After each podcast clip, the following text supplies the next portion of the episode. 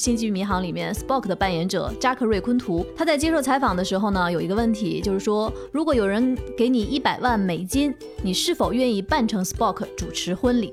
他说愿意。凑钱好像不是特别难，关键这个婚礼怎么办？尤达宝宝好像每天都上热搜。发现他今天去吃别人的卵，重点是重点是人家这个种族都要灭族了，他就把人家卵吃了。就是看电影，它不是只是去看故事的，故事不是电影的全部。变形金刚的真人版电影将重启，想象不到吧？我小时候有变形金刚的玩具，好羡慕而且那个时候我记得特别清楚，威震天还会变成一把枪，我就有那把枪。嘣嘣嘣嘣嘣嘣嘣是那种反派嘟嘟嘟的感觉吗？特别不像我的风格吧？像像像。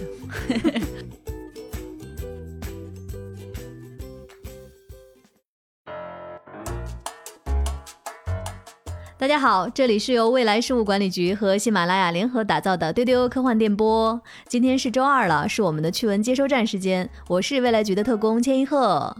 大家好，我是局长季少廷。嗨，大家好，我是邓韵。我们三个又凑在一起了哈，因为上周是小浪花在跟大家一起聊了资讯。对对对，不容易，三个人又重新聚齐了。那局长半个月没有录我们的趣闻接收站，可以跟大家先分享一下最近看了什么，干什么去啦？对我，我最近首先先看了之前千老师疯狂安利的那个《Death》单丝，就是一个英剧，它讲的是在英国历史上的一个真实的很恐怖的杀人犯的故事。因为它的主演是我最喜欢的神秘博士的演员大提提，所以就很认真的看了这个剧。呃，这个剧我觉得果然是如千老师所说，他在里面的表演是极其传神的，因为他在里面并不是演一个正义之士的角色，他演的就是这个杀人犯。对，嗯，他并没有美化这个角色，然后也没有让这个角色表现出一种极其确定性的感受，他就是极其传神的传达了一个非常令人恐惧的精神状态有可能有问题、心思极为缜密的令人恐惧的杀人犯。他在这个里面一共杀了至少十几个人。然后他在整个审讯的过程当中，他表现出一种非常冷漠的状态，嗯，极其吓人。他这种冷漠是，警察问他说：“你为什么会杀这么多人？”他说：“我挺想你们告诉我的，我也不是特别清楚。Oh my god！哦，而且一般来说，这种就是讲这种杀人犯的故事，它通常情况下是最后杀人犯才会出现，中间有个侦破的过程，有悬疑，有剧情，对吧？有推理，不是。这个剧是什么呢？它就是有人在下水道发现了人骨，然后紧接着他们就查到这个人骨是从什么地方掉下来的，紧接着他们就找到了这位丹茨先生，然后就去了他家，然后就把他抓起来了。他就说他家里还有其他的尸骨啊，就把门打开让大家去找。很快就就供认不讳，但是在整个审讯的过程当中，他又部分翻供。哦而且他被抓进去之后，有一个作家非常感兴趣，就跟他联系，他完全 PUA 了这个作家。啊 他从头到尾表现出的是一种极其强烈的不确定性，就是你不知道他是不是真的精神失常，你不知道他是极其确定的杀了这些人，还是就是他确实不知道自己怎么回事儿。是的，局长，你记得吗？他有一个镜头，就是坐在法庭上，然后那个镜头是一个仰拍，大 T T 他就是双手抱臂，然后他感觉是那种给你一种特别迷的那种冷漠感，他看着这个世界，特别冷酷，就是他脸上的表情，他戴着一副非常宽大的眼镜，几乎把整个脸都遮住，然后总是撇着嘴，嘴角下垂，然后紧闭着嘴唇。你会感觉到这个人有一种令人恐惧的厌烦的气息，嗯，但他跟你说起话来的时候，他又很容易表达出一种很容易迷住你的语言状态。嗯，他不断的问你问题，不断的给你新的答案，然后这个作家就一点一点的相信了他说的所有的话。哇哦，非常推荐大家去看这个非常精湛的演出，太惊人了！他完全是在直面这个杀人犯他到底是一种什么样的心理的状态，就直面这个警察的无奈和这个作家的这种窘境。嗯，对，这不能个就是讲太多，讲太多了感觉对，这个就是我上次看完之后，就是看完之后沉默很久，就感觉这个剧包括大 T T 的演出，能够给你很多的问号，让你留下很多思考，你就一直会去想。脊背发凉，然后你不知道应该说些什么，你只是觉得很冷，后背发凉，很可怕。就这个人怎么如此的与世隔绝，太吓人了。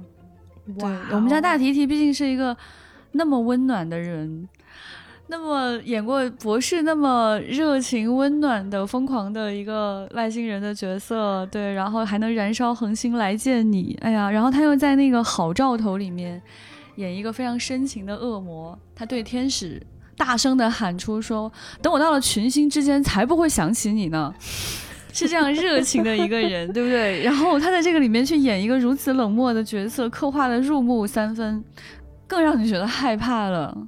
所以其实听完我们前两期《神秘博士》的朋友，如果已经入了大 T T 的坑，是不是推荐大家看一下这个剧？对对对，一定要看这个剧。如果你看过《好兆头》，如果你看过《神秘博士》，你可得看这个。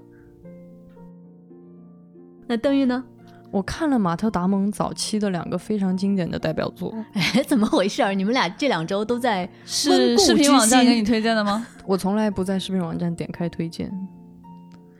对，就是马特·达蒙，因为大家后来比较熟悉他的是他演包括《火星救援》，包括那个电影重电影重重，但是其实当他还是一个非常哇那个嫩的呀，我的妈呀，嫩呐、太嫩了，太嫩了。，对，就是他的《天才雷普利》和《心灵捕手 》，他的两部早期代表作天才先生雷普利是不是你的最爱啊，钱老师？可以排在我的榜电影榜单的前五位吧，哦，这么厉害啊！因为我喜欢这个导演安东尼·安明格拉东尼明格拉，。嗯，对，这个导演是个英国人。然后这个导演安东尼明格拉在筹备《天才雷普利》的时候，他当时就没有办法找到一个他心中觉得能够胜任雷普利这个角色的人，因为他非常复杂，他既是一个天才，又是一个内心有着极大的欲望的这样一个人，他怎么样去把这种复杂性构建出来，又要扮演出他这种从底层一步一步的扮从扮演上流社会的人，到最后被上流社会的这种生活裹挟的一个人。然后导演当时正好就看到了《心灵捕手》，当时还没有上映，但是导演看到了《心灵捕手》的这个粗剪的一个片子，他一下就觉得，哦，我找到他了，就是马特·达蒙。马特·达蒙在《心灵捕手》里又扮演了一个什么角色呢？他扮演的就是一个，这这这又又是一个天才。哎，我当时看这两部时候就有一种，他可能是有点太喜欢天才这个设定了吧？因为马特·达蒙很很容易演那种高智商角色？对因为你看《谍影重重》，包括这个《火星火星救援》，对吧？他都对是这样的角色。因为马特·达蒙不算一个传统意义上帅哥，或者是特别就是 charming。不年轻的时候还是非常掐出水来的那种。是他确实掐出水，但是你要想想，他在《天才雷普利》里面对面是正直、貌美盛颜的裘德洛，对，这个当时刚才邓玉讲这么多，快憋死我了。你就就觉得就想表达一下那个年代的裘德洛有多好看。是是是是是是。其实这个片子里面还有另外两个女演员，啊，对对对，一位是格温尼斯·帕尔特洛，对，还有另外一个人 就是凯特·布兰切特。我觉得他在这个片子里挺姜老迷的。师就屏息凝神，找一个机会一定要提。对，可是为什么在这个片子里面，那个时候的裘德洛他的光芒甚至盖住了凯特·布兰切特？哎大家一定要去看一看这，样评价。真的，大家去看一看安东尼·明格拉把裘德洛拍的哇，真的太像太太阳神一样发着金光。是的，是的，是的，是这种感觉跟导演的视角有很大的关系。就是你你比较爱谁，镜头比较爱谁他，所以最后的结局就是这样的。对，当然他这个角色需要他是这样的状态。嗯，他需要用这种不可一世，他那种让你永远就仰望他，让你想要成为他的那种感受啊。对，然后回来讲我们的心灵捕手，因为马特·达蒙自己其实也是一个学霸，他是哈佛大学的，嗯他读的是英语专业。当然，虽然他最后为了追求演艺的梦想，没有把学业读完，他最早就自己先写了一篇短篇小说，然后后来把它拓展成了这个剧本，然后嗯找到了当时有制片人来欣赏这个项目，然后导演是格斯范桑特。这个片子也是他扮演的就是一个数学天才，极高的那种聪慧，就是其实有一点点夸张。就你现在看，你会觉得啊，有必要就是这么夸张吗？但是其实你仔细去看，它是有它的那个味道的。他的这个天才天才到什么程度，就属于那种麻省理工的教授。对着一屋子的精英说：“我现在写一个傅里叶方程，你们谁能把它解开？因为世界上能解开这个人方程的人非常少。”他就把它写在了外面的黑板上。然后呢，我们的马特·呆蒙作为一个清洁工，毅然的拿起了粉笔，把这个公式解出来了，这就是他奇妙人生的开端。但是他是一个有一套他自己的生活逻辑，在最早的时候，他因为是个孤儿，然后他有非常重的这种童年的创伤，然后他不断的在这种寄宿家庭流转，所以他呈现出来的状态就是对这个世界的一切都非常的不屑。他就喜欢天天跟他那几个哥们儿出去打架、喝酒、泡妞，然后别人说这个教授拉了他，就是觉得我在给你大好前程，他就对这个嗤之以鼻，就觉得这算什么？就是 I don't care。然后这个教授不得不就是找很多的心理学家，试图想要让这个迷途的羔羊的孩子回到一个正常的轨道上。然后前面的几个心理学家全都被马特·达蒙给气走了，因为他智商太高了。他事先研究他们的著作，然后针锋相对。然后因为他不光是数学天才，他看过非常多的，他非常喜欢看书啊，看很多的东西，所以就是一个全才了，就就这种感觉。然后，但是最后他遇上了一个真正的。像父亲一样温暖他的一个心理学家，这个角色是由罗宾威廉姆斯扮演的，演的太好了。罗宾威廉姆斯真的是用那种自己也有着很多的创伤，但是仍然对这个世界抱着巨大的热爱和虔诚，然后一点一点的温暖马特达蒙这个角色，最终让马特达蒙完全的释放了自己的这几十年的这种痛苦和。他的阴影，然后他们两个人拥抱在一起，我太感动了。就是看到前面的时候，我其实不太喜欢这个剧作的这种过于，就是你怎么那么牛逼呢？就是我不是不太爽剧的感觉。对我就有点不是很舒适。但是当他后面一点一点的，就是他的内心开始跟这个这个心理学家一点点交融，他们两个一点一点的进入到彼此的这种心灵，然后就真的很挺感动的。所以到最后，我就原谅了他前面那么爽剧的写法，就觉得可能。必须得那么翻到那个程度，才能在最后给你这样的撞击。所以，两个非常好的电影，然后你可以看看当年的马特·达蒙是如何演他热爱的这种天才角色的。原来，其实给大家分享最近看了什么，可以剧透到这个程度啊？哦，嗯啊嗯，是这样。这其实这个事儿是我的一个观念，就是有很多时候我不太。喜欢那种所谓的就是啊，别别剧透别剧透，嗯，因为我对对我来说，有很多电影我都是在剧透的情况下看的，但是你可能会看第二遍、第三遍，实际上你被自己剧透很多次了，已经。对，就是我，因为我是觉得有的电影不在意。意那个剧透，就是它真正的精彩之处，不是它的某种悬念，嗯，某种不可被揭开的秘密，而是这一趟旅程的过程，你到底在看什么东西。所以有时候我不好意思，我可能会跟大家剧透很多啊，但是我觉得我相信我的剧透不足以影响到这个电影的观感。是，就是看电影，它不是只是去看故事的，故事不是电影的全部。然后说回到刚才邓韵说的天才先生雷普利。这个片子其实里面的马特·达蒙，其实对我来说阴影特别大。嗯，对对对，就是真的推荐大家去看一下他的那种扭曲感，他的那种表现这个人物的扭曲，在后来很长一段时间，我看到马特·达蒙很。我觉得有种觉得他是个变态，对，就是那种很害怕的感觉，嗯，所以以至于他后来演了什么《火星救援》啊，《谍影重重》，就我心里那个劲儿有点过不去的，还是吗？很怕他，就是尤其是在最后那个电影的后半程，你记得吗？安东尼·明格拉给他很多的镜头语言是他一直在照镜子啊，对对，很吓人，我还就是一个伪装成别人身份的一个人，他在不停的照镜子，在审视自己到底是谁的那种感觉，是的，推荐大家去看一下。那接下来进入到我们今天的资讯环节，我们今天资讯的关键词可有意思了。第一个是《水浒传》，然后我们有三大三大科幻 IP，然后我们有三大双引号三大冷番聚齐了，《星际迷航》《星球大战》和《神秘博士》。哎呀，今天冷番开会了，对，还有《变形金刚》和《特德江》。先来说第一条。大家记得我们在上周的资讯里面，就是讲到德普他退出了《神奇动物三》的拍摄，那接下来谁来演格林德沃，变成了一个巨大的一个谜团。很多人都在说呢，麦叔他会来演格林德沃，但是，但是麦叔回应了，麦叔说我也在等。嗯，哎，那呃啊，我以为是一个一个已经确定官宣的，不是，是因为大家觉得他太合适了，以至于你就产生了某种误解，是以为这事板上钉钉了。天哪，我我有点破灭。对，麦叔说这件事还在留言阶段，我和你们从新闻上得知的一样多，我也在等华纳的电话。对你，你还是可以期待一下。我觉得华纳是有可能考虑民众的呼声的，他们可能就是故意先放一波，放风看看大家支不支持。对对对对如果大家都很支持，那好，那就是你。是嗯有可能，有可能。我还看到一个特别有意思的评论，然后说博说德普不演了，大家啊怎么办？然后说是麦叔演，大家说哦好的，继续吧。对，差不多是这种心情，还蛮期待的。就是脑子里面已经脑补了很多他的烹饪方法，哎呦，神奇动物在锅里是吗？就是他真的拍的很唯美，挺恐怖的。嗯，作为一个宅，以前就是吃着泡面看着这个番的时候，那种心情挺复杂的。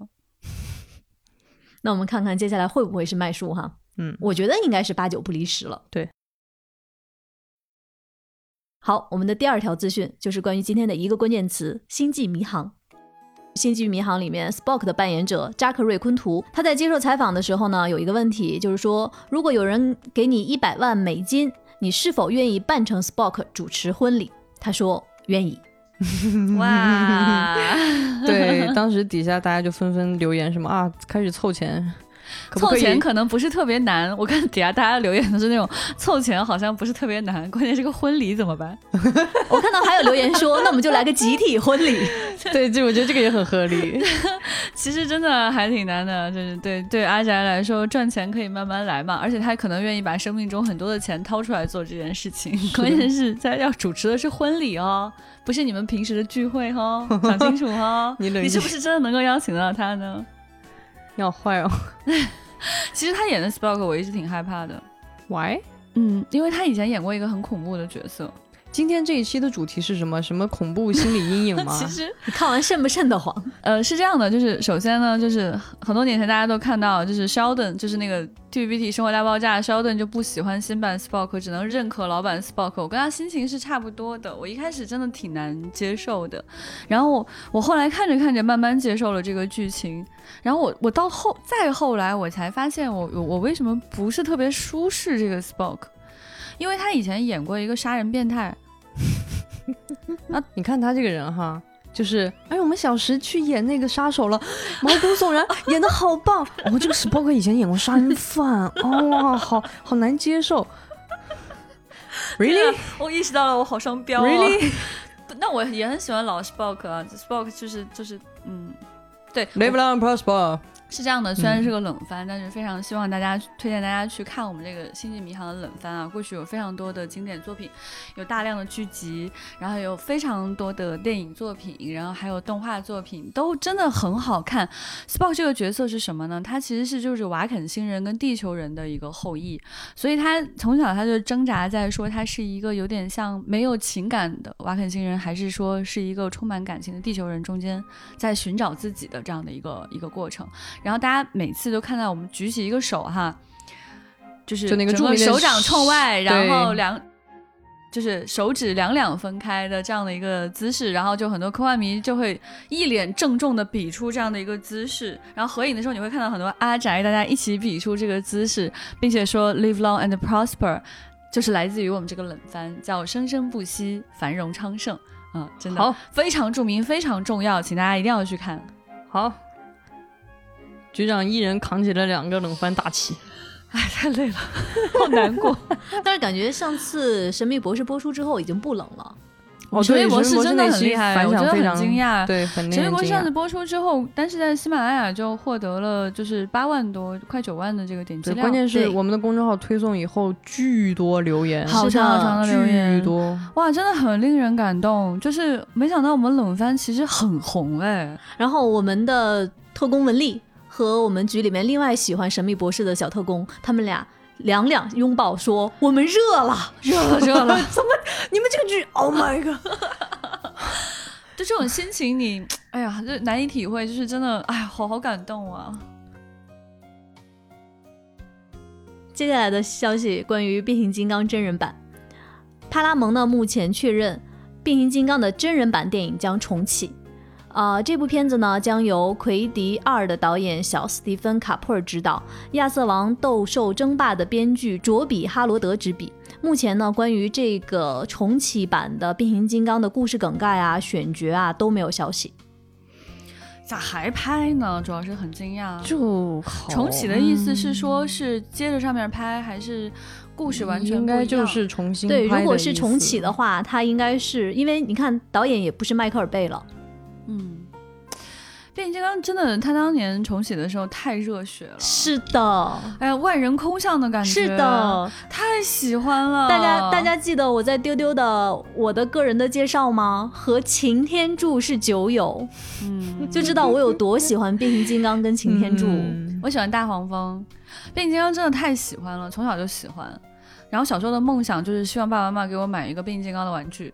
我小时候也有变形金刚的玩具，这个我没有变形金刚的玩具，我哦想要一个变形金刚的玩具。哦哇哦想象不到吧？我小时候有变形金刚的玩好具，羡慕你而且那个时候我记得特别清楚，威震天还会变成一把枪，我就有那把枪，嘣嘣嘣嘣嘣嘣嘣是那种嘟你收集还是嘟嘟嘟反派嘟嘟嘟的感觉吗？嗯特别不像我的风格吧？像像像，我就特别喜欢大机器人，太迷人了。就他刚重启那两年的时候，真的看得热泪盈眶，然后反复看，而就是朋友聚会聚在一起，就一直在看，然后大家就热血沸腾。然后他后面演着演着演着演着你就崩溃了，这都啥呀？我到现在看《变形金刚一》，就是迈克尔贝零七年的那一版，看到他们就是第一次来到地球，然后变身站起来的那个画面，哎呀。哦，我就是还是想飙泪的感觉。真的，而且当时看完那个电影，我从电影院走出来哈，就是走到大街上，你看一辆车开过哎，去，对，就感觉说想让他站起来，他就你就感觉他开着开着走着走着，啪啪伸出两只脚，然后就站起来了是的，是的，就是那种感觉哇。，真太热血了，好吗？然后我去环球影城玩的时候，变形金刚馆我排了三次队，我跟你讲，可神奇了。我第一次去环球影城的时候，整个那个排队的过程是什么呢？它就是在一个棚子下面，然后大家就是下大夏天的嘛，然后大家排着队，然后它就是在那个棚子的立柱的中央，它有一个显示屏，然后那个显示屏就已经开始叙事了，大概就是是的，征兵广告。他会告诉你说你现在进入到哪个对对对，你这个征是不是征兵广告？就是你可能要加入到这个就是就是这个呃变形金刚的战斗当中了，你是其中的一员。然后维持秩序的工作人员呢，也穿的是那个就是迷彩服，然后他们跨立，他们看起来凶凶的，但其实只是帮你维持秩序。那在进入这个变形金刚的这个就是馆里面，就是排了非常长的队才进馆哦，这还还在排。然后进去之后呢，它里面那个整个的设置就已经是就还非常对，在那个叙事，你好像进入到了美国的一个军事基地里面。对对对，还有大机械啊什么就开始出现了，然后这个屏幕上呢就开始慢慢的给你讲说，哎，接下来是有红色的警报出现了，然后整个那个厅就开始嗡嗡嗡就开始响，然后再往前走呢，你就看到那个屏幕上就是看到就外面已经打起来了，然后这个时候工作人员呢就还拍着手，请大家快点上车，快快快，我们现在撤离，如何如何，就特别有情境感。但是呢，我玩到一半机器坏了。是你的那个车不动了吗？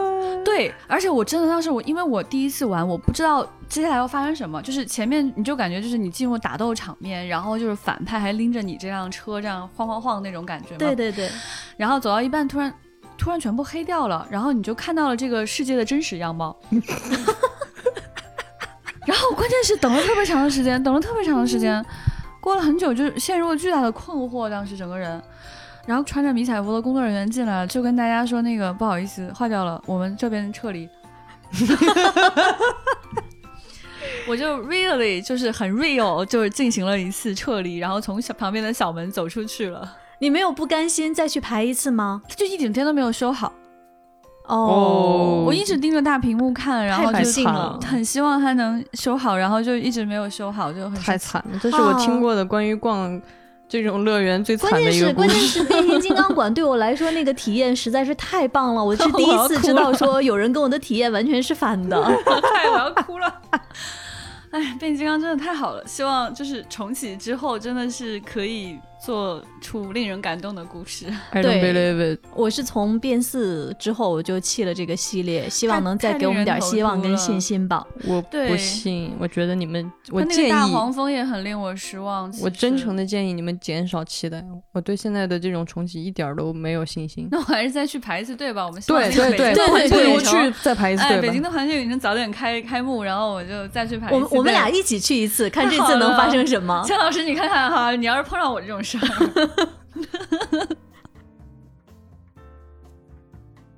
接下来的这个冷番就出现了，《星球大战》其实是他的剧集《曼达洛人》第二季。最近呢，《曼达洛人》第二季和大家见面了，然后其中的重要角色 尤达宝宝好像每天都上热搜，太厉害了！我跟你讲，你还记得主角是谁吗？哎，我们真的愣住了，不是尤达宝宝吗？是尤达宝宝，对，就是完全不在意剧情，然后只想看他。只要你觉得就是这一集的那个尤达宝宝浓度差不多达到水准，你就觉得哎，OK，我有看到我想要的东西了。他这一季里面，尤达宝宝还坐在车上，然后。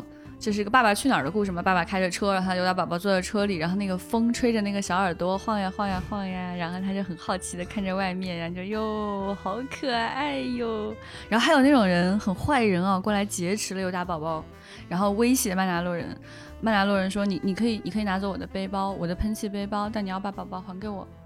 然后他就竟然放弃了他自己的装备给到那个人，然后尤达宝宝就从那个人手里挣脱，然后他在地上就伸出小手，就那种抱抱爸爸抱抱，然后一开始走的慢慢的，后来快快靠近爸爸的时候，突然快步往前冲，然后就很着急的跳过来让他抱抱。唉唉，我实话说，有点过了。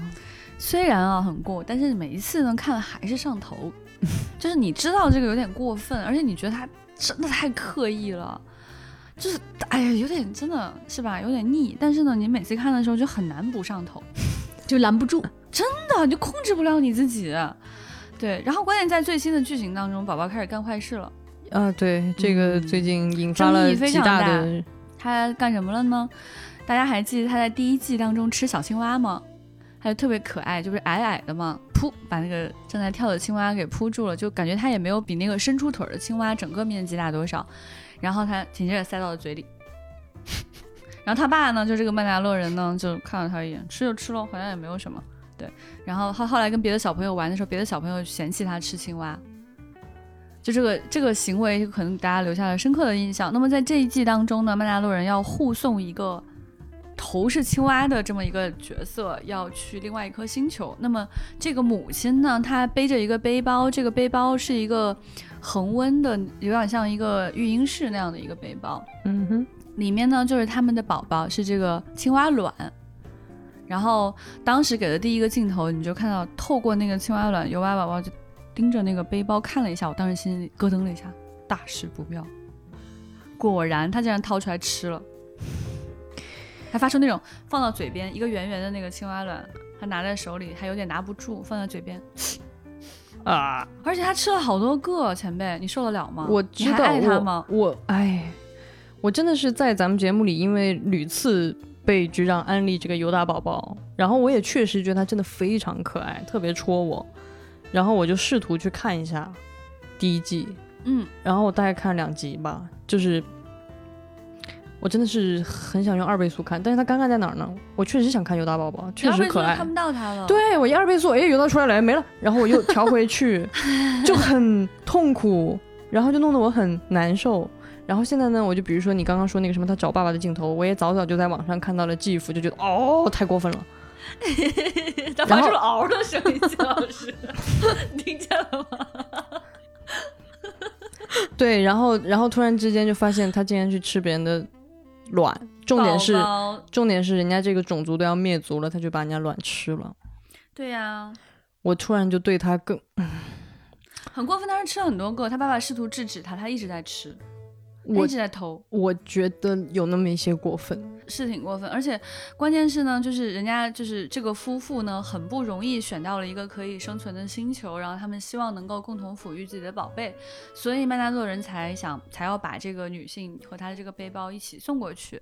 在这个过程当中，其实你蛮希望他们可以安全抵达的，但是呢，这个卵它一直在减少，它就一直在抠着吃。哎呀，真的心很累。总而言之是有点过分了，但是我觉得他是不是就想树立一种小恶魔的形象？我觉得不是，我觉得就是迪士尼有点自己上头了。所以这个是他最近比较受到争议的一个地方，因为很多观众看了之后就会觉得说，小朋友还没有基本的判断能力嘛，但是官方却一再对于这样的情节用一种很戏谑的态度一直去渲染。对我，我觉得这个好像也不是官方，据说好像只是一个其中的一个工作人员比较喜欢这样去说，但他确实同期就出了玩具。当时你那个印象是什么啊？就是说，尤达宝宝在这个影片当中的任何一个要抱抱，然后耳朵飞起来，然后吃这个吃那个，抱着这个拿着那个的所有的画面，都会变成玩具。果然呢，就是他这个同期就上了，就是第三集就是出来了之后，他那个玩具就已经出来了，就尤达宝宝抱着那个人家的那个育婴箱。那你说到尤达宝宝，其实，在上周 SpaceX 的 Crew One 发射，宇航员就带了一只尤达宝宝上天了，不得了，他要去别人那儿去吃别人的东西了。他是这次的零重力指示器，然后会在国际空间站生活六个月。大家可能看过那个视频，就一只尤达宝宝飞起来了，绿绿的一个小身影，确实是生活当中真实的《爸爸去哪儿了》。我们下一条资讯关于《水浒传》。最近呢，一个新闻里说，Netflix 宣布将拍摄《水浒传》电影。日本导演佐藤信介，他同时也指导过《王者天下》《死神》，这次呢是由他来指导。呃，媒体说呢，这版《水浒传》将是一部动作冒险电影，它探讨的是荣耀、浪漫与阴谋、忠诚、领导力和不计个人代价面对社会问题的责任。嗯，我记得上期趣闻接收站我们说到一个话题，就是次元壁破了，嗯是，就是没想到这一次《水浒传》就来了。但我其实没有那么强的破次元壁的感受，因为其实日本人其实很喜欢三国，嗯，他们其实之前拍三国就拍了特别多，然后各种游戏还做了很久，然后包括《西游记》他们也拍过，所以现在就是有一种哦。啊，终于看到《水浒》了是吗？这里还有一本《水浒》，请拍一下，就这种感觉会比较强一点。日本人好像一直有这种，就是研究中华的历史文化的这种爱好，对于中国的很多文学名著都特别的感兴趣。嗯，所以他们来拍真的挺不意外的，他们会有他们自己的一种见解吧。说完了《水浒传》，我们接下来的这条资讯，请我们的导播再给来一段音乐。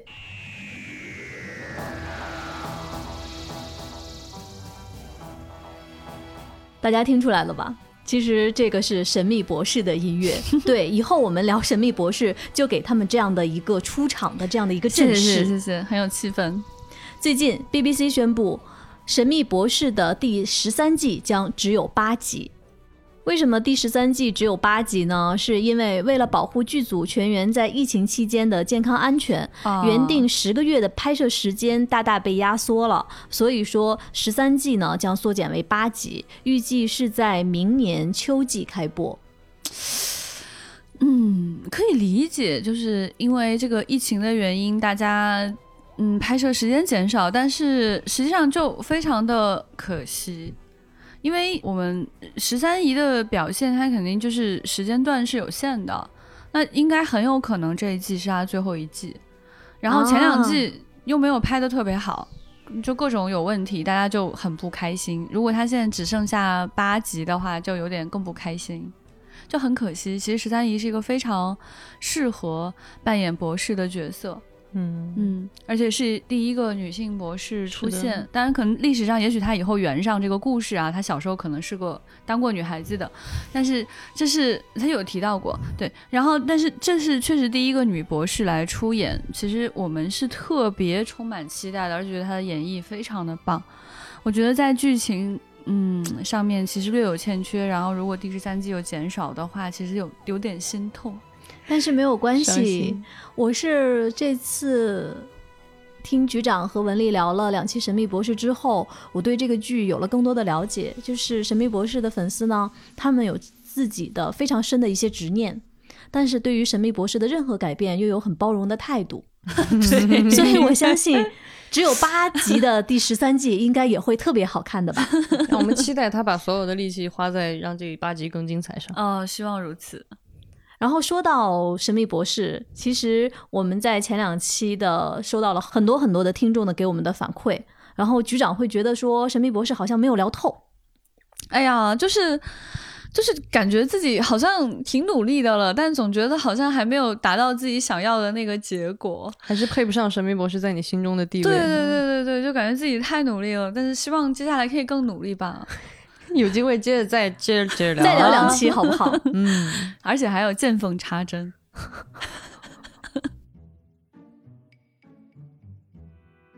最近有一个科幻新片叫《混沌漫步》，挺有意思的。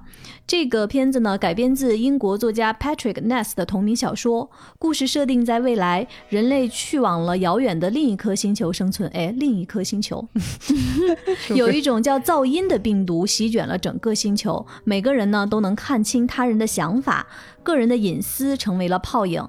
这个时候呢，又有外星人来侵略，有一个小男孩叫托德·休伊特，成为了这颗星球的唯一希望。呃，我看了一下这个片子的制作阵容，非常非常耀眼啊！有《谍影重重》和《明日边缘》的导演道格·里曼，他是这个片子的导演。嗯，呃，原著小说作者呢担任编剧，同时他的演员阵容非常强大，有大家知道的小蜘蛛汤姆·霍兰德，有在《星战》的最新的几部里面的女主角雷伊的扮演者黛西·雷德利，同时还有刚才我们说到的拔叔麦斯·米克尔森。哎，有期待哦！所以这个小男孩难道是小蜘蛛演吗？应该是荷兰弟。对，哎我觉得应该是但是他。现在也不是个小男孩了吧？那你说拔叔演谁呢？演这个叫噪音的病毒吗？那合适合适。就是你不你不觉得他就是很恐怖吗？他演什么你就觉得咦好吓人啊，又来了。嗯，我觉得还好。然后觉得哦，演的好好。对，我觉得可以稍微期待一下下吧，因为我还挺喜欢这个导演的，希望他，嗯，明日边缘也很好看。主要是我特别喜欢《谍影重重》。嗯，对，明年一月二十二号，如果不撤档的话，其实很快了。嗯，对，嗯，我们可以期待一下。接下来的这条资讯被我们的编辑给标注成了“有生之年”系列，确实是有生之年可以看到的，很令人震惊的一个系列，就是康斯坦丁的续集在筹备中。这个原作其实在之前的我们的节目中和大家简单分享过。原作电影中饰演路西法的彼得·斯特曼最近透露，康斯坦丁续集正在筹备中。之前呢，有消息说，导演 J.J. Abrams 其实就是大家知道的《星战》最新几部的那个导演，和他旗下的 Bad Robot 公司担任制片。Bad Robot。另外，划重点，重点来了，主演基努·里维斯和原作导演弗朗西斯·劳伦斯都在采访中表示愿意回归，但是呢，目前还没有官宣。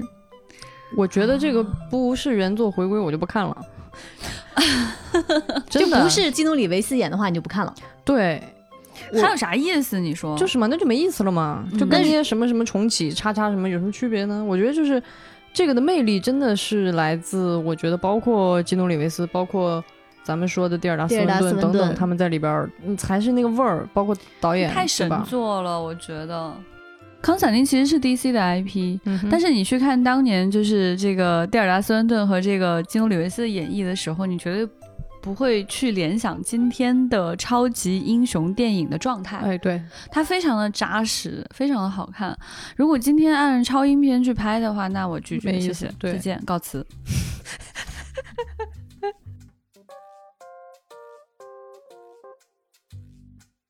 另外的一条资讯是关于 Rick and Morty 的。最近呢，CBR 称 Rick and Morty 的主创 Dan Harmon 确认第七季正在着手开发。第七季，第七季现在才刚刚播到第四季，对啊但是第七季正在着手开发了。Harmon 呢，最近在活动中称，Rick and Morty 已经远超预期的制作进度了。哇哦，主要是因为啊，最近疫情待在家里，提高了团队的工作效率。哎，真的，他真的，他们这个团队真的是名副其实的宅宅哎，哦就很适应待在家里这件事情。大家还记得疫情期间大家待在家里那个感觉吗？就是有很多人表示很难受，宅就表示，嗯，每天就是这么过的啊，反正我就很开心。就是就觉得很正常啊。所以 他们真的是太宅了。但是他们这个也有点，第四季刚播完，那就请问第五季、第六季在哪里呢？能不能第五季、第六季先放出来呢？我有一个疑点，哦，他先放第七季，这个骗子会不会他们其实就是跳过去了再做第七季啊，他就告诉你说那两季被平行宇宙吞了，其实我们做了，只是你们没看见，所以我们现在大家好，我们来放第七季，是这样吗？是这样吗？如果是的话，也很 Rick Morty，但是就很 他们做什么都觉得 OK，好吧，我可以原谅你。你你，我记得他好像中间之前有一次，好像爷爷跟那个他们两个人在一边对话的时候，好像提到过我们要拍到第九季什么的，就次元啊对对对逼迫了。对对，就是反正瑞克说他要拍到第九季，然后什么我会在第几季干嘛干嘛怎么着的。对啊对啊，就是你就感觉这个团队真的可以随便的。天呐，你想象一下，第四季完了，然后突然有一天第七季来了，然后老爷跟你说：“哎，第五六季在隔壁宇宙啊，你们看不到了啊。第这个来，”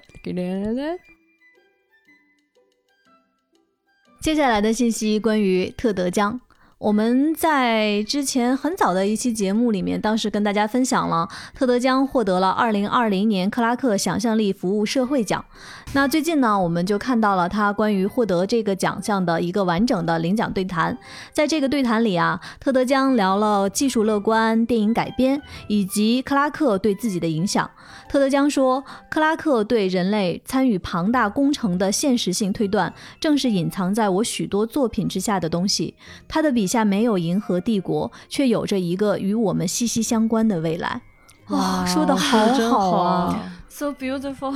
嗯，天哪！再跟大家补充一点信息啊，就是这个奖是就是之前刘慈欣得过的奖，对，对，而克拉克就是刘慈欣非常爱的那位作家，对，就是《太空漫游二零零一》的作者我所有的作品都是对克拉克的拙劣模啊，仿。对，是这句，对，所以当时刘老师还是去现场领奖的，当时也做了一个非常棒的这个领奖词，对对对，所以这次可能因为疫情的原因啊，所以克那个特德·江的他的这个相当于他的这个领奖感言是在线上线上发布的，嗯。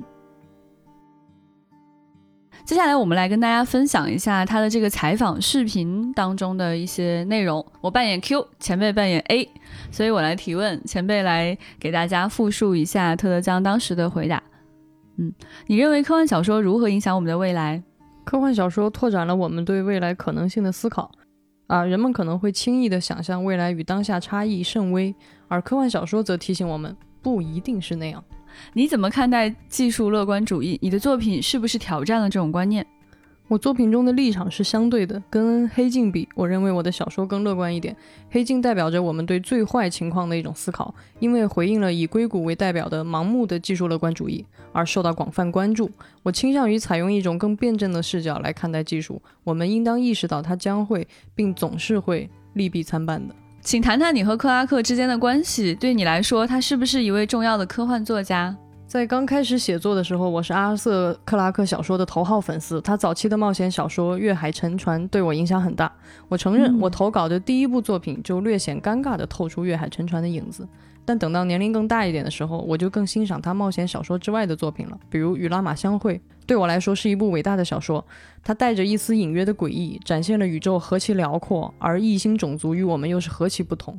然而与神秘学作品相比，它又更具理性而清晰可读。天堂的喷泉也给我留下了深刻的印象，其中描绘的对人们如何参与这一庞大工程项目的颇具现实性的推断，在我看来正是隐藏在我许多作品之下的东西。克拉克的笔下没有银河帝国，却有着一个与我们息息相关的未来。这部小说中想象性的推断拥有一种多变性，这恰恰是普通的太空歌剧小说所缺乏的。你认为电影改编是如何影响今天的幻想作品的？在你一生的故事被翻拍成《降临》之后，最让我触动的一点是，电影带来的巨大影响能够达到小说不能企及的高度。在电影上映后，《华盛顿邮报》刊登了一篇短文，标题大概是《降临让语言学变酷了》，讲述了一群语言学家怎么把这部电影作为课堂讨论的教材，以及年轻人又是怎样因为《降临》对语言学领域焕发了新的兴趣。这很棒，但小说做不到，当然短篇故事也做不到，只有电影可以。所以这段经历让我意识到，电影有更广阔的受众，它的影响能辐射到那些难以从其他途径获知这些观点的人。因为没有那么多人读小说，当然更没有那么多人读科幻小说。我很高兴能够看到电影上映之后的良好反馈。好的，感谢这位重操旧业扮演记者的局长和扮演特德江的邓韵。可惜我不知道特德江的那个，因为这个是翻译过来的，对，首先首先大哥说他是一个华裔作者，呃，所以其实这个访谈它是英文的，我们给他做了一些翻译，然后刚才有节选一些内容念给大家听，真的非常希望分享，因为我觉得这个回答很大程度上非常非常特德·江本人，嗯他语言极其优美，然后他有通过寥寥数语就展现了他自己对克拉克的认知和对自己小说的一些认知。我觉得这个其实是蛮重要的一些我们能够去理解他的途径。因为特德江是一个非常害羞的、沉默的、不愿意社交的作者，他经常就躲起来，不会做非常多的社交活动。他的一些发言就可以成为我们去了解他的途径。嗯我很喜欢他讲的对克拉克的这个认知。我觉得他说他受到这个粤海沉船的影响，我就蛮觉得有意思的。因为粤海沉船它其实就有很大的辽阔感和这种呃技术带来的巨大改变，以及背后的这种哲思感，我觉得嗯就非常像他的作品带给我的一些感受。嗯我觉得很不奇怪他会受影响，而且大家可以看到啊，就是其实克拉克是很多人都喜欢的作者，关键你从他身上获得了什么？嗯，没错没错，就是特德·江，他从克拉克身上获得了什么东西，获得了怎样的力量，成就了他今天的小说。我觉得这个东西是对我来说特别有吸引力的。比如刚刚有提到他对这个与拉玛相会的喜欢，他觉得这里面带着隐约的诡异，展现了宇宙何其寂寥，外星种族又与我们何其不同。就觉得哇，真的是他的这种感叹，你就会分外有趣，这种传承感让你觉得很感动。嗯嗯，就是有这种愿意去表达宇宙的辽阔，外外星生命与我们不同的这样的神秘感的接力棒交到了他的手中，对并且他非常好的完成了新的作品。我觉得特德·江一直给我一种感觉，就是他有一种很清冷的思辨性，嗯就是他在写小说的时候不太就是很很浓烈嗯啊，嗯。剧剧情很反复，或者是给你展现某种技术的那种，你感觉带着机油味儿的那种嗯肌肉感，他其实是非常很思辨，就像他刚刚回答那个问题一样，他就是我觉得他自己可能就是这样一种态度吧，就是带着更辩证的角度，然后时刻在保持一种思索，时刻在保持一种警惕，所以他可能既不会去盲目的乐观，也不会去盲目的悲观，这一点是他特别吸引我的点。嗯，我觉得前辈刚刚说的这种清冷感，我特别的同意。就在你看克拉克的作品的时候，你会觉得他的色彩很少，嗯，他会淡淡的，而且他很少出现那种就是转折、转折、转折、转折再转折，那种俗气的那种 turn Drama 那种东 西，那种对 drama，它其实不太有这样的东西，而且你你不太能够在里面闻到各种奇怪的浓烈的气息。但是他的思考往往是对你的世界观有重塑的作用的，是的，他就是通过这样的就是清冷的画面，呃，这样就润物细无声的一些思考，把他的触角深入到你的大脑当中，在你无声无息之间，已经改变了你的大脑构造，改变了你对人世界的认知。真的，你看完他的小说，你都回不去了，你的大脑就是变成这样了，嗯你你就已经在要透过他的眼睛、他的作品去看世界了。非常恭喜特德·江获得这个奖。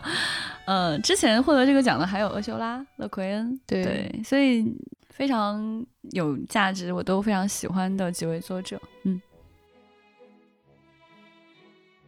接下来进入到我们的互动环节。我们在上周资讯的结尾呢，给大家留了一个接龙的问题：你觉得谁来演格林德沃最合适？在我们丢丢听众群里面，第一个回答的人说，蒂尔达·斯温顿也可。对，然后紧接着莉莉娅在后面跟蒂尔达斯温顿两票，山谷里吹来的清风说基努里维斯，哎，这个朋友，你的名字好有意思，因为基努里维斯他的名字基努在夏威夷语里面的意思就是山谷吹来的清风。看来是一个真爱。啊，对对对，真爱粉应该是真爱真爱。Dorian 这位朋友还是 Tilda，他也是蒂尔达斯温顿三票，三票了。对对对，嗯我看到了一位叫猪的朋友，他竟然说瑞安·雷诺兹，而且他还解释了他是神叨叨的格林德沃。不仅仅是神叨叨吧？你别说，如果是瑞安·雷诺兹，瑞安·雷诺兹就是小贱贱。这个画风一下子就过于诡异了。好像也有一点点的合理性。演小贱贱，对小贱贱，他自己就演过《神奇。动物》啊，没有啊，What are you talking about？皮卡丘吗？这这这 差点闪着。我觉得是不是因为这个原因，他想到了他？然后有一位朋友说，希望是伊恩·麦克莱恩，因为演不了邓布利多，演格林德沃总可以吧？这个思路我也很喜欢。但是伊恩可能在《神奇动物》的这个叙事故事里，可能年纪有略有一点老。这位叫亚明的朋友说，心里唯一的人选已经正式官宣了，开心。没有官宣，朋友，还还还没有对，但但是听了我们刚才的消息，对，虽然我一时之间听到这个消息有一点慌了，但是拔叔现在是确实是我的 top one 了。嗯，那我们看我们这周收集到的评论啊，在说到这周的评论互动之前呢，我要先跟神秘博士的粉丝道个歉。在 在上一期的互动里面，我说错了一个信息，我把宋江的梗和燃烧一颗恒星遇见你的这个梗给嫁接了起来。然后当时呢，就有一个我们的粉丝说，局长要来追杀你们了。不会不会，我们神秘博士的粉丝特别的宽容。我觉得千老师很快就要入坑了，他都看了 Death 了，对吧？他仅待会儿就会去看那个好兆头，看完好兆头就会看神秘博士了。嗯嗯，我们神秘博士的粉丝特别的宽容。如果我们不能够对刚刚开始了解神秘博士的朋友保持着一种欢迎的态度的话，我们就不配喜欢神秘博士。好好好好，谢谢大家的宽容。那我们这边是看到了在喜马的页面下面很多朋友的留言，对，就是这位叫哥斯拉电台的朋友说，什么时候出说《神秘博士》衍生剧《火炬木小组》？哎，这位朋友你很专业，就有一种就是突然出现了一个朋友来给你捧哏，说要不你演一下那段儿吧，好开心啊！《火炬木小组》真的是非常非常棒的衍生剧，它可以说是科幻 IP 当中衍生剧里面的佼佼者。呃，这个有机会真的可以跟大家好好分享一下，也非常推荐啊！如果大家看完《神秘博士》意犹未尽的话，可以去看这个衍生剧。这位叫是是是是苏卡酱，对朋友说，对不了解神秘博士的人特友好，完全不会听不懂。哎呀，太好了，我们就特别希望能够有更多的朋友来喜欢神秘博士。说的应该就是出现在《神秘博士》这期里的我吧？对，然后在十二月就有一位我们的老朋友啊，就我还是不知道他怎么读 S K A L D D 啊，他说，就因为千老师在这个节目里就问了，那他们有很多时间领主吗？然后就被回应了说都是时间领主啊。然后他说，哈哈哈，我早就想问了，为什么一个种族会用他们的能力来命名吗？你能想象外星人这么称呼我们吗？然后他加了一段戏啊，哦，damn 这个种族技能，这个种族科技树点歪了，弦论还没发展完就掌握相对论了，还能制造出核弹，那这个种族就叫核能领主吧。真的好中二啊！想想看这个，对，然后我们的主播蝈蝈皮洛达在底下回答，哈哈哈哈，真是，真的很好笑。还有他为什么这个要叫时间领主？呃，这位叫圣诞渊的朋友说，博士最让人爱的地方是好奇心与求知欲，真是多元化，尊重生命，说的太好了。好那，他说，忽远激动到尖叫，呜呜呜！哎呀，我心情也是这样子的，我们能跟大家分享也是呜呜的感觉。好，这位叫 Alan C 的朋友说，出场音乐好评，哈哈哈几位嘉宾是刚从替娘里出来的吧？哎，你真懂。是懂的人。推荐给你推荐的那一款闹钟，我有一个闹钟，闹钟可以放到床头，然后它就会发出那个塔蒂斯的声音，每天被这个声音叫醒，超级快乐。那在节目的最后啊，我给大家来插播一个重要的信息。呃，其实今天呢，各位朋友都已经看到了我们的嫦娥五号发射成功。那在明天呢，我们会为大家加播一期特别节目，局长和邓运将在嫦娥五号的发射现场为大家带来关于这次发射的现场的最独家的一些内容。同时呢，我们还会为大家播出一期特辑，由我和船长将会为大家带来月球科幻和月球探索的一些分享，就在明天哦，大家一定要锁定，不要错过。那我们今天呢，给大家留一个接龙的问题，这个问题是：如果你要举办婚礼，你希望是科幻作品里的哪个角色来主持你的婚礼呢？那我们今天的节目就是这样了，拜拜，拜。啾啾啾。